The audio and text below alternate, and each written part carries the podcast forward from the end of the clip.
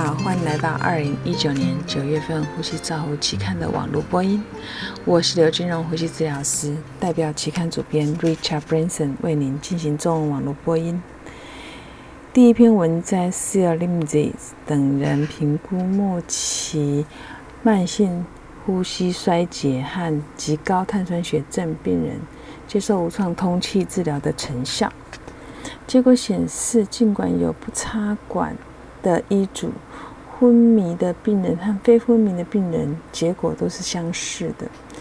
比较特殊的是，大多数存活的病人，如果叫他们再发生呼吸衰竭，他们是愿意会再使用无创通气治疗的。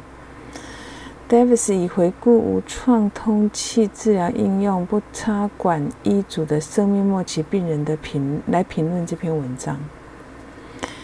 第二篇文摘是由 Riza Gali 等人研究防漏气气管内管气囊在猪模型的成效评估。他们将牙甲基蓝放在气囊上方，观察泄漏的情形，就显示使用双重气囊气管内管的猪肺肺部的菌虫数明显少了一般的三倍。在过去的十年，人们对理想的气囊的呃材料、形状和压力进行了深入的研究，但是几乎没有取得临床的成功性。一样回顾了气囊设计的最新发展，以及通过改变气道插管减少呼吸器相关肺炎的可能性。第三篇文摘是由。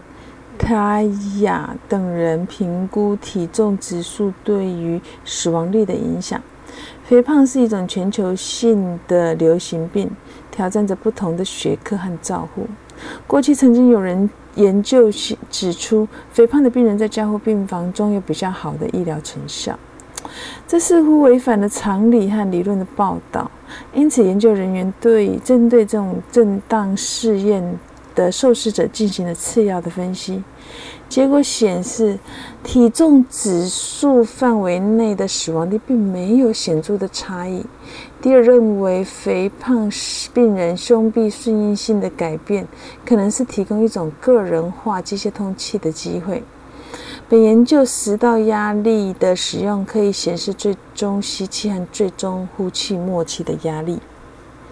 第四篇文章是由。布拉萨等人评估一种面罩对于慢性阻塞性肺脏疾病病人呼吸功的评估，结果显示，稳定的 COPD 病人他的面罩阻力在吸气的时候是会增加的，那呼吸力的指数也略有增加。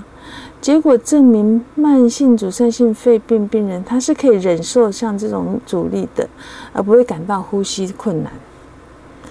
第五篇文摘是由阿莫加比等人评估照护人员和病人接受远端医疗肺复原的情况。他们专门研究感知的有用性和感知易用性的行为和意图。作者的结论是，它的内容和面对面的有效性需要进一步的做心理测试，作为肺复原计划的衡量标准。第六篇文章是由 Benzo 等人使用慢性呼吸。问卷 CQ CRQ 评估呼吸治疗师和护士对慢阻肺的病人他的自我管理的能力和健康指导的状况。结果显示，这两种医疗照护者都可以提高病人自我管理的技能。所以他们的结论是：以对照组相比，慢阻肺的病人恶化后住院，他的健康指导是可以改善他的自我管理的能力。第七篇文章是由阿布苏塔逊等人分析了社区医院儿科的气道管理的问题。我们知道，社区医院的儿科紧急状况通常被视为很多种灾难中的一种。作者提供了一种多方面的计划，它的目的是要改善这种社区医院儿科气道管理的。这个成效。实施该项目的呃评估之后呢，检查表、查检表的遵从性得到了改善，包括选择合适的气道气管内管的尺寸啊、喉镜刀片尺寸啊，和使用气囊气管内管。因此，作者建议该模型可以用于一些改善儿童为重症病人的治疗。第八篇文摘是由 Izukura 等人评估这种光疗法对于健康成人呼吸困难的影响。作者利用一种治疗于疼痛的近红外线的光来评估呼吸治疗啊，评估病人呼吸困难改善的程度。那它的吸气阻力为零到三十 cmH2 per liter per second。在健康的自验中，光疗法它是可以降低呼伯格式呼吸困难的分数，在他呼吸系统病人的角色还不是非常的清楚。第九篇文摘是由 Pimento 等人评估 SLE，就是呃肌萎缩厕所硬化症的病人，他的肺功能跟心率变化的关系。结果显示，这个呃肌厕所硬化症的病人，SLE 的病人，他的肺活量降低，他而且他的心率变异也降低，正常生理变异性的丧失是疾病中常见的现象。第十篇文摘是 Morgan 等人评估使用 Nava 神经非侵入性调节通气辅助期间呼吸暂停的变化的影响。结果显示，短时间的呼吸暂停和长时间的呼吸暂停都有各有优缺点。所以，在一个短暂的交叉试验中，短的呼吸暂停时间更频繁的。备份通气以及更少发生缺氧和心搏过速的现象。第十一篇文摘是由 Papolos 等人针对这种急性呼吸窘迫症候群 （ARDS） 病人，他的机器通气期间，他这种无效腔和肺血流动力学的评估。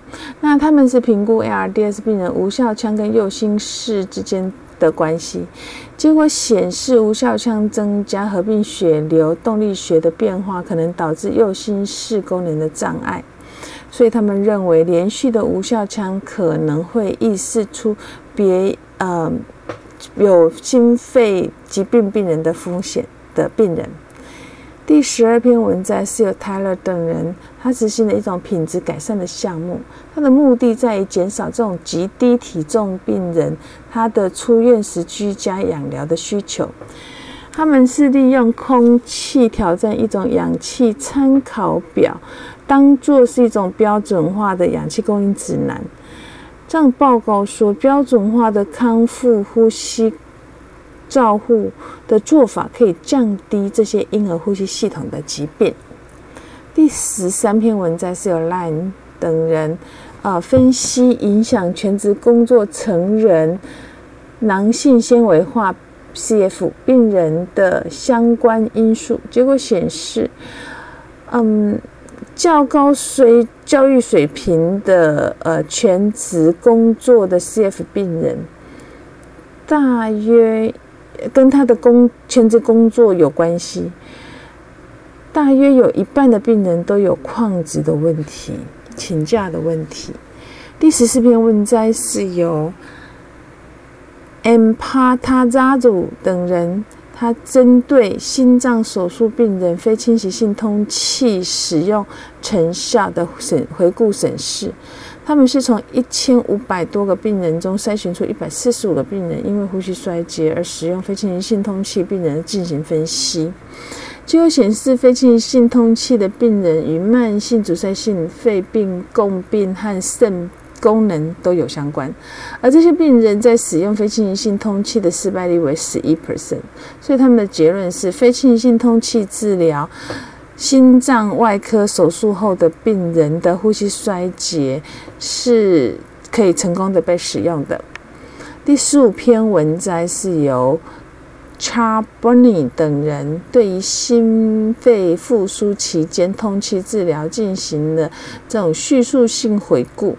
他们对于胸部按压和肺容积气道关闭的影响有他们独到的观察建议，而且改变了目前我们对教授的通气的技术的标准的认知。